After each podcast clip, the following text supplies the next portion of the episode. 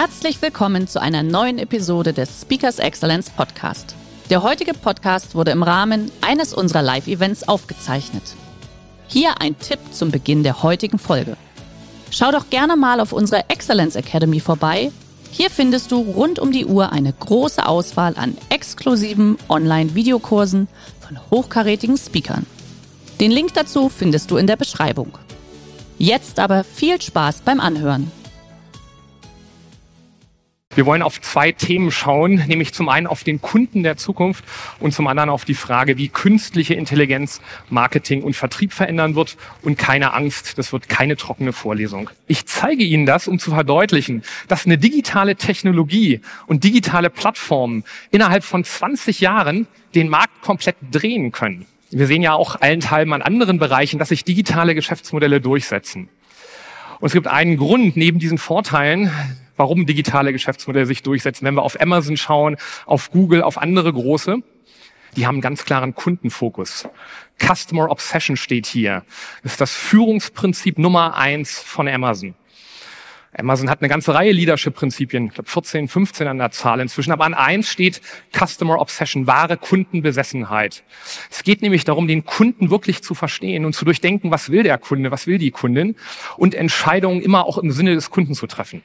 Und bei jeder Diskussion über ein neues Projekt, bei jeder Frage, welchen Weg man beschreitet, wie man eine Situation löst, wird immer gefragt, was will unser Kunde? Was ist gut für unseren Kunden. Und wenn sich sechs Amazonians treffen, um einen Tisch setzen und eine Diskussion führen, stellen sie einen siebten Stuhl dazu, der bleibt leer. Da sitzt der Kunde mit am Tisch. Also dieser klare Kundenfokus, diese klare Kundenbesessenheit ist ein ganz klares Erfolgsprinzip der digitalen Geschäftsmodelle. Insofern glaube ich, tun wir gut daran, mal die Glaskugel rauszuholen und uns zu fragen, wie sieht da denn aus der Kunde oder die Kundin der Zukunft? Und ich muss Ihnen ganz ehrlich sagen, ist gar nicht so einfach in die Zukunft zu schauen. Wir leben nämlich in verdammt dynamischen Zeiten. Corona, politische Krisen, Deflation, ist keine leicht, kein leichtes Unterfangen und äh, als Wissenschaftler haben Sie einen großen Vorteil. Sie haben immer Studien zur Hand und eine Studie haben wir heute auch bei der Susanne Nickel schon gesehen. Das ist nämlich die Einteilung der Bevölkerung in verschiedene Generationen und diese Logik mal einzuteilen, den Kunden in verschiedene Generationen, das können wir auch machen, wenn wir an den Kunden denken. Und die erste Linie hier dargestellt, das sind die sogenannten traditionellen Konsumenten. So die Generation meiner Eltern, wenn sie ein bisschen jünger sind als ich, dann ist die Generation ihrer Großeltern. Und wenn Ihre Großeltern an Einkaufen denken, an Konsum denken, dann denken die an den Kauf im Fachgeschäft vor Ort, der gute stationäre Fachhandel. Und wenn das aus irgendwelchen Gründen nicht funktioniert, dann sind die früher zumindest in den Katalog gegangen und haben ja im Versandhandel eingekauft bei Otto, Quelle und Neckermann. Und dass das nicht mehr so ganz gut funktioniert, sehen wir an Quelle und Neckermann. Die sind nämlich pleite. Und das liegt auch daran, dass denen die Kunden weggestorben sind. Siehe die weiße Linie. Das war mal die Mehrheit, inzwischen ähm, recht rückläufig. Ein dritten Kanal, den die, den die traditionellen Konsumenten noch nutzen, ist das Teleshopping. Das sind Sender wie HSE24 und QVC. Und wer da nachts mal durchgezeppt hat und gehört hat, wer da anruft und die Erfahrungen teilt mit Klöppeldecken und Schwarzwälder Schinken, der weiß, das sind traditionelle Konsumentinnen häufig, die da anrufen, von ihren Erfahrungen berichten. Und die zweite Gruppe, sehr, sehr spannend, hier in Blau dargestellt, sind die sogenannten digitalen Immigranten. Das sind Menschen wie ich und Menschen in meinem Alter. Wir sind eingewandert in diese digitale Welt tatsächlich. Wir sind aufgewachsen ohne Internet, ohne Smartphone. Und genau bei mir war das der Fall. Ich habe meine Schule absolviert, mein Studium absolviert, fast bis zum Diplom, ohne einen Internetanschluss zu Hause zu haben. Ich hatte dann zur Diplomarbeit, so hieß das damals im letzten Semester, zu Hause noch ein Modem, wo ich dann ins Internet gehen konnte und irgendwann gab es dann auch ein Smartphone. Aber ich bin eingewandert in die digitale Welt. Und äh, als Professor für Wirtschaftsinformatik wird man sagen, Mai, die Einwanderung war ganz erfolgreich. Es gibt sicher auch Zeitgenossen äh, in der Altersklasse, die nicht ganz so erfolgreich mit den digitalen Themen umgehen. Wir haben jedenfalls ein Erkennungsmerkmal, wir digitalen Immigranten. Wir tun etwas, wo die Jüngeren unter Ihnen jetzt den Kopf schütteln werden. Wir drucken manchmal E-Mails aus. Also, es ist, ist, ist tatsächlich so, so. Warum machen wir das? Naja, weil wir 40 Jahre in dieser traditionellen äh, analogen Welt waren und jetzt uns die, die Themen der aus der digitalen Welt runterziehen, wir können was draufschreiben, hat viele Vorteile. Würde die nächste Generation nie tun, Sie haben es schon gehört, die Digital Natives sind das mit den Generationen Y, Z und Alpha. Und das sind die, die heute schon im Job stehen. Das sind aber die, die noch in der Ausbildung sind und zum Teil noch in der Schule sind. Und die sind natürlich digital aufgewachsen. Die haben das mit der Muttermilch aufgesogen. Und wenn die morgens wach wären, dann ziehen die als erstes mal ihr Smartphone raus und gucken, was da bei Instagram und bei anderen mobilen und digitalen Kanälen so läuft. Wenn wir uns das ansehen, habe ich eine gute Aussage für Sie und eine gute Nachricht für Sie. Der Kunde der Zukunft ist schon geboren und Ihr Kunde der Zukunft ist Digital Native. Und mit diesem Wissen, dass der, ja, der Kunde der Zukunft schon relativ klar umrissen ist, können wir mal schauen, was das heißt für Sie, wenn Sie vertrieblich aktiv sind.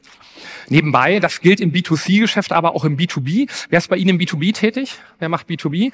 Wer macht eher B2C an Endkunden? Ja, ist etwa die Hälfte. Wer macht Verwaltungsthemen? Verwaltung haben wir nicht. Also wenn Verwaltung hier wäre, auch der Bürger der Zukunft ist schon geboren und auch der ist Digital Native. Also die erwarten im Prinzip sehr angenehme, sehr perfekte Prozesse, diese Amazonisierung von Beschaffungsprozessen. Und wenn wir mal gucken, was so die großen Trends sind beim Kunden der Zukunft, der erste Trend wird sie nicht überraschen, ist aber weiterhin richtig.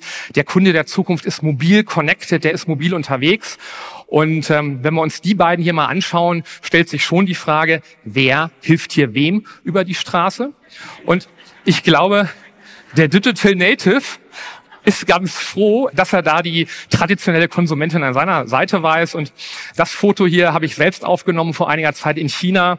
Hatte ich eine Gastprofessur an der South China University of Technology.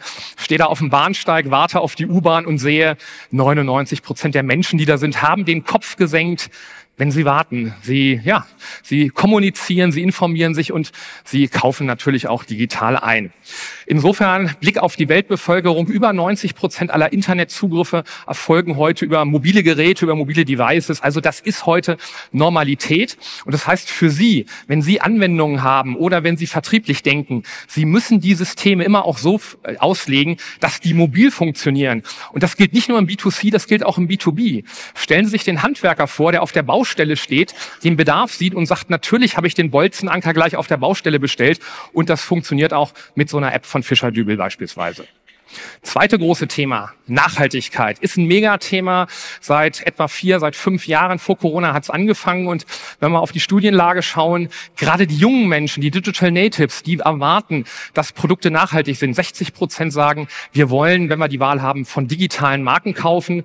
Und ähm, insofern für Sie eigentlich der Hinweis, wenn Sie nachhaltige Produkte haben, wenn Sie Nachhaltigkeit haben, machen Sie das sichtbar. Ähm, VD, ein deutscher Sportartikelhersteller, tut das sehr schön schön. Der hat als zweiten Filter gleich die Möglichkeit zu sagen, gib mir alle nachhaltigen Produkte aus. Und auch ein großer Player wie Adidas tut das ganz natürlich. Und da können Sie filtern nach nachhaltigen Produkten oder nach recycelten Materialien. Und ähm, gute Nachricht, wenn Sie nachhaltige Produkte haben, Sie können Preispremium realisieren. Fast 70 Prozent der Kunden haben gesagt, ich bin bereit, einen höheren Preis für nachhaltige Produkte zu zahlen und 55 Prozent wären sogar bereit, bis zu 10 Prozent mehr auf den Tisch zu legen. Fairerweise, das sind Zahlen vor Corona, mag im Moment operativ ein bisschen anders sehen, aussehen, ähm, wird aber ein Trend sein, der sich durchsetzt. Kunde ist mobil vernetzt, Kunde will Nachhaltigkeit und ein drittes Thema muss ich mit Ihnen teilen, ist das Thema des Influencings. Ähm, das Thema Influencer ist gar nicht neu. Wir haben auch heute gesehen, äh, Susanne Nickel hat es gesagt, 2,2 Milliarden Menschen bei, bei Instagram. Da tummeln sich die großen Influencer, wie beispielsweise der Toni Kroos. Das ist der Deutsche mit den meisten Followern. Der hat über 36 Millionen Follower, nicht nur Deutsche, aber ähm, es gibt keinen Deutschen, der zumindest mehr Follower hat als er. Fairerweise, der Toni Kroos ist nicht der optimale Werbeträger und der optimale Influencer für Sie. Viel spannender und viel interessanter sind für Sie die vielen kleinen Influencer. Das sind die Udos und Lisas dieser Welt. Das sind nämlich die Menschen, die mit ihnen Geschäft machen, die sie sehen, die ihre Produkte, ihr Unternehmen kennen. Und wir schauen mal in die Mitte auf den Udo. Der Udo ist vom Hauptberuf Gärtner. Ähm, der kocht sehr gerne in der Freizeit. Und jetzt kann es sein, dass der Udo mit einem neuen Schnellkochtopf, den er gekauft hat, ein neues Gericht kocht, ganz begeistert ist und Fotos vom Gericht und seinem neuen Schnellkochtopf teilt auf Instagram. Der Udo hat nicht viele Follower, vielleicht 350, hat aber Menschen, hat aber Follower, die ihrerseits viele Follower haben, die teilen das und so bekommen wir auch eine Marketing-Message in Instagram, in Social Media, in den Markt rein. Und das ist kein Thema, was nur im B2C gilt, das gilt auch im B2B. Also auch im B2B lohnt es sich nachzudenken, wie man Social-Media-Kampagnen baut. Hier mal die Firma Liebherr als Beispiel, ein deutscher Kranhersteller. Die haben ihren Kunden, ihren Fans gesagt, schickt doch mal die schönsten Fotos der Kräne im Sonnenaufgang, im Sonnenuntergang in Südamerika. Riesenaktion, fünfstellige Zahl von Fotos ist zusammengekommen. Und jetzt war ich vor kurzem bei einem Unternehmen, das sagte, Mai, ähm, wir haben das ganz neu interpretiert. Wir stellen Mikroskope hier. Das war die Firma ähm, Olympus, baut also Mikroskope, die sie im Labor nutzen. Und die haben eine Aktion ausgeschrieben, wo sie gesagt haben, liebe Anwender, schickt doch mal die schönsten Fotos eurer Samples. Das heißt, wir gehen hier hin und fragen die Community, wollt ihr nicht was teilen? Und was entstanden ist, in der Tat sehr, sehr ästhetisch und sehr, sehr schön. Ja, Ihr Kunde, der sich inspirieren lässt, der mobil unterwegs ist, der Nachhaltigkeit liebt, der ist faul. Der Kunde ist faul und man kann es positiv formulieren und sagen, Kunden lieben es bequem. Insofern glaube ich, brauchen wir das, was ich immer Ultra Convenience nenne. Machen Sie es Ihrem Kunden einfach. Im besten Fall merkt er gar nicht mehr, dass er kauft. Und nehmen Sie die Pain Points raus, die Schmerzpunkte, die Ihr Kunde hat. Und das hat sehr konsequent getan, wieder ein amerikanischer Player, Amazon. Amazon hat mit Amazon Go einen Supermarkt ins Leben gerufen, wo man die Möglichkeit hat, einfach einzukaufen, Produkte aus dem Regal zu übernehmen, in die Tasche zu packen. Durch Sensoren, durch Kameras wird registriert, was Sie einpacken und dann können Sie einfach rausgehen, die Ware ist bezahlt, wenn Sie was zurückstellen, sieht das die Sensorik aus. Der Painpoint des Wartens an der Kasse wird hier rausgenommen. Also da macht man es wirklich dem Kunden bequem. Und das ist genau der Weg, den man beschreiten sollte. Und ein anderes Beispiel, Gorillas ist umstritten tatsächlich. Da geht man hin und sagt, innerhalb von zehn Minuten liefern dir Produkte nach Hause. Auch das adressiert natürlich diesen Trend der Bequemlichkeit. Ja, jetzt haben wir über den Kunden der Zukunft gesprochen und stellen uns natürlich die Frage, wie können wir diesen Kunden der Zukunft noch besser fassen und noch besser bespielen? Und jetzt kommen wir so zum zweiten Teil, nämlich auf die Frage der künstlichen Intelligenz. Und auch da habe ich eine gute Nachricht für Sie. Ich glaube, es gibt ein Dreamteam der Zukunft. Kunde und KI spielen nämlich zusammen. Und das sehen wir zum Beispiel dann, wenn gut funktionierende Chatbots Kundenanfragen beantworten. Also Sie haben einen Chatbot als Unternehmen, Kunden können Fragen stellen, das System antwortet. Fairerweise, Chatbots haben oft einen schlechten Ruf in den letzten fünf bis zehn Jahren, weil sie auch schlecht gemacht waren. Wir haben aber jetzt einen Durchbruch bekommen, bekommen in den letzten Jahren. Wir haben nämlich die Möglichkeiten, die Verfahren der sogenannten generativen künstlichen Intelligenz sehr einfach für Unternehmen nutzbar zu machen. Und nicht nur für Unternehmen, sondern auch für sie. Und wenn ich über generative KI spreche, dann sind das Verfahren, die jetzt im letzten Jahr ja laientauglich und massentauglich geworden sind, allen voran durch ChatGPT. Und ähm, bei ChatGPT ist es so, dass wir hier sehen, dieses System, das in aller Munde ist, hat innerhalb von zwei Monaten 100 Millionen Nutzer weltweit erreicht. Das ist ein Rekord. Sie sehen andere digitale Plattformen wie Spotify, ähm, wie Pinterest und Instagram, die haben ein Vielfaches an Zeit gebraucht, 20-fache Zeit. Zwei Monate ist schon echt schnell. Insofern, da muss was dahinter stecken. Und ähm, insofern sollten wir uns das mal anschauen, dieses System. Ähm, von OpenAI kommt es. Es ist ein großes amerikanisches Unternehmen. Microsoft ist vor kurzem mit einer großen Beteiligung eingestiegen und die haben ein System, das sich ChatGPT nennt und die neueste Version ist ChatGPT 4. Geben Sie mir mal ein Gefühl, wer von Ihnen nutzt ChatGPT in einer Dreierversion? Das ist so etwa die Hälfte. Wer nutzt schon die vier? Das sind so fünf bis zehn Prozent. Also wir gucken heute in beide Systeme mal rein. Wir gucken mal rein in die sogenannten Pre-Trained Transformer. Das heißt, Pre-Trained meint, da ist vortrainiert worden, da sind Lerndaten eingegangen und es sind in diesem Fall Milliarden von Texte, die eingelesen worden sind in dem System. Das kann jetzt genutzt werden, um nach Eingaben neue Texte zu generieren und menschenähnlichen Text zu erzeugen. Und das machen wir jetzt, indem wir reingehen in das System ChatGPT. Sie sehen hier oben, wenn Sie OpenAI aufrufen, wer es noch nicht kennt, suchen Sie nach ChatGPT, sehen Sie diesen Screen. Kostenfreie Version ist GPT-3, 3.5. Bezahlpflichtige Version ist die Version 4. Die kostet etwa 20 Euro im Monat, deutlich leistungsfähiger. Wir fangen mal mit der 3.5 an. Ich gehe äh, rein in das System und gebe eine Frage ein, zum Beispiel die Frage, was ist generative künstliche Intelligenz? Und jetzt wird in Echtzeit eine Antwort generiert auf diese Frage. Und äh, Sie sehen hier einen Text, der recht gut ist. Der wird geschrieben jetzt auf diese Frage hin und da wird erläutert, mehr oder weniger verständlich, was künstliche Intelligenz ist. Jetzt können Sie natürlich sagen, naja, das kriege ich bei Google auch. Da kann ich auch fragen, was ist generative künstliche Intelligenz? Aber wir haben einen großen Vorteil bei diesen Sprachmodellen. Wir können zum Beispiel eine Perspektive reingehen und einen Empfänger formulieren und sagen, schreib mir doch mal, was ist generative künstliche Intelligenz und erkläre dies einem neunjährigen Schulkind. So, und das ist jetzt der Punkt, wo Google traditionell aussteigt, wo wir nämlich reingeben einen Empfängerhorizont und ähm, wir gehen nach unten, er schreibt und schreibt und schreibt. Und wir sehen natürlich eine sehr kluge Maschine, die lernen kann, Dinge zu erstellen. Stell dir vor, liebes Schulkind, du hättest ein besonderes Malbuch, das dir zeigt, wie man niedliche Bilder von Tieren malt. Aber anstatt nur zu kopieren, siehst, äh, was du siehst, kannst die künstliche Intelligenz Ideen aus diesem Malbuch nehmen und etwas ganz Neues erschaffen, das du noch nie gesehen hast. Es bringt also jetzt hier den Empfängerhorizont rein, geht in die Sprache des Kindes.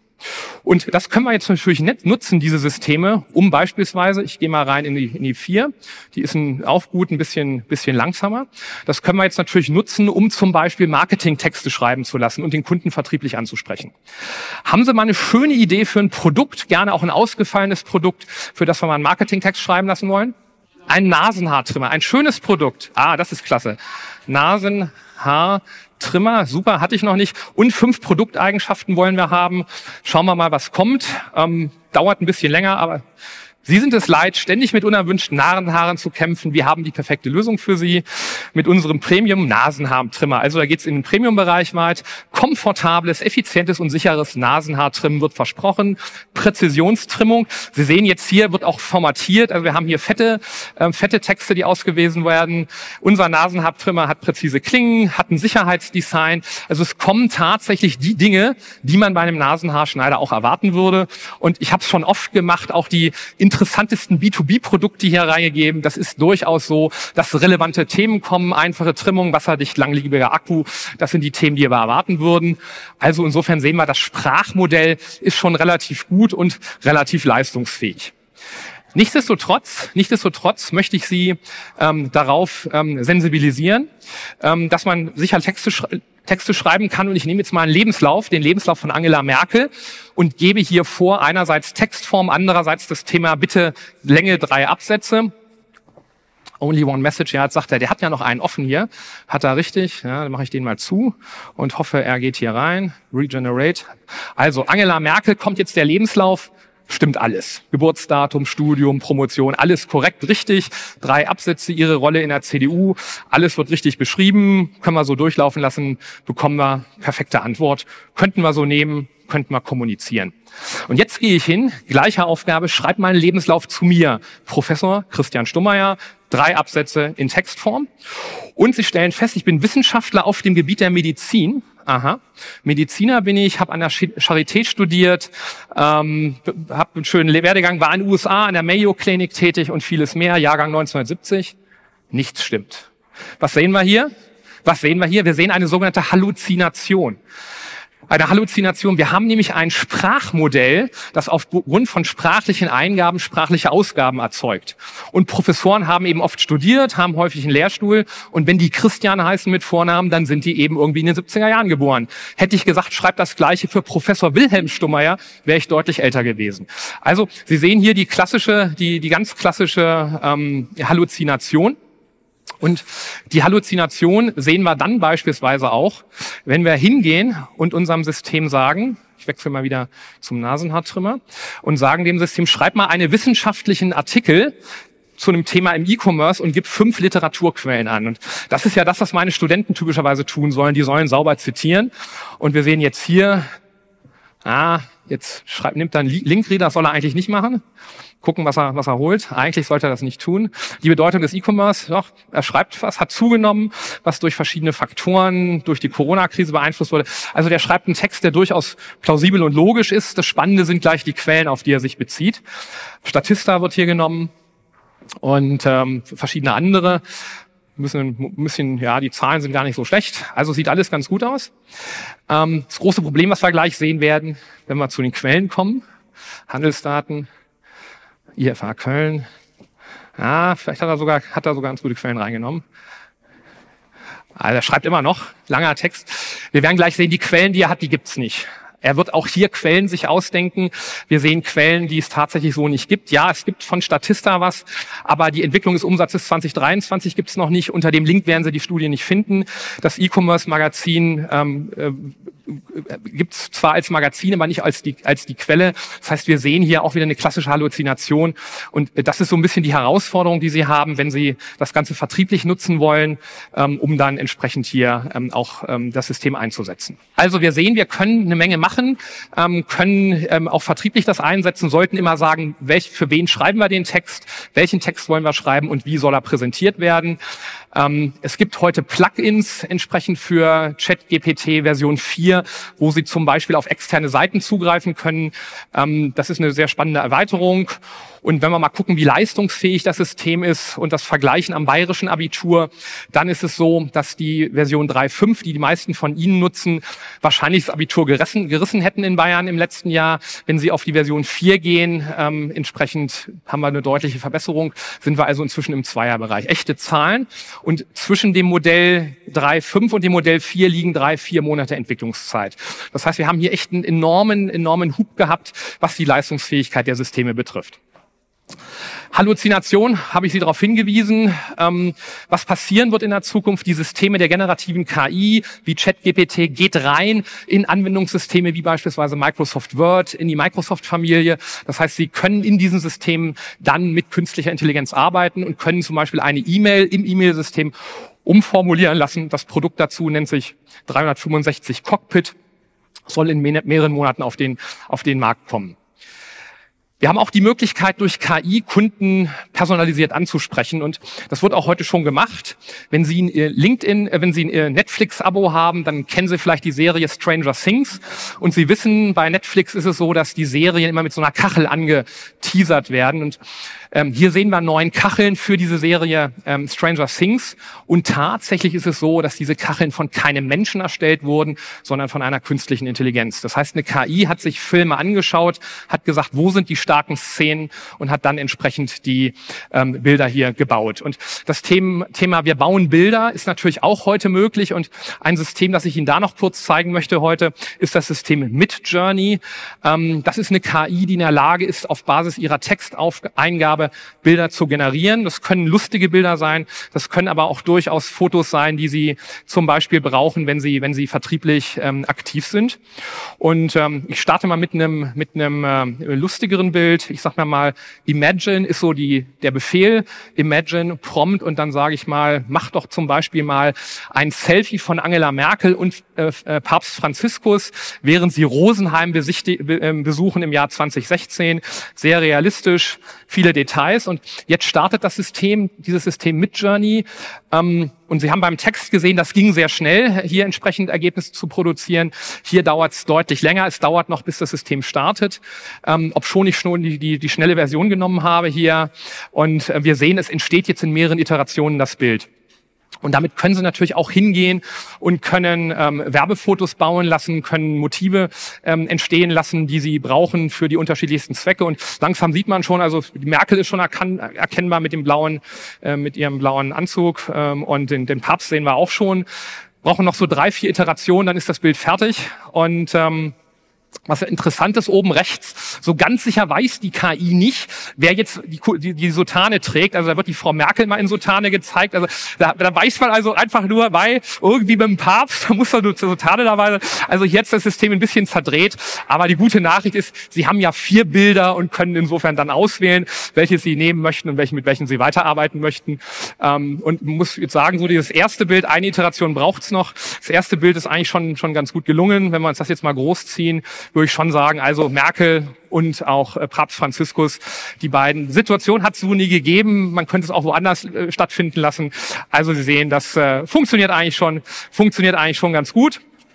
Und da kann man dann hingehen und kann auch Produktfotos bauen lassen, wie das hier zum Beispiel ein japanischer Whiskyhersteller getan hat. Ähm, und man kann in der Perspektive auch hingehen und Filme erstellen lassen. Kann also sagen, mach mir mal einen Videofilm, einen Werbefilm für den und den Kunden.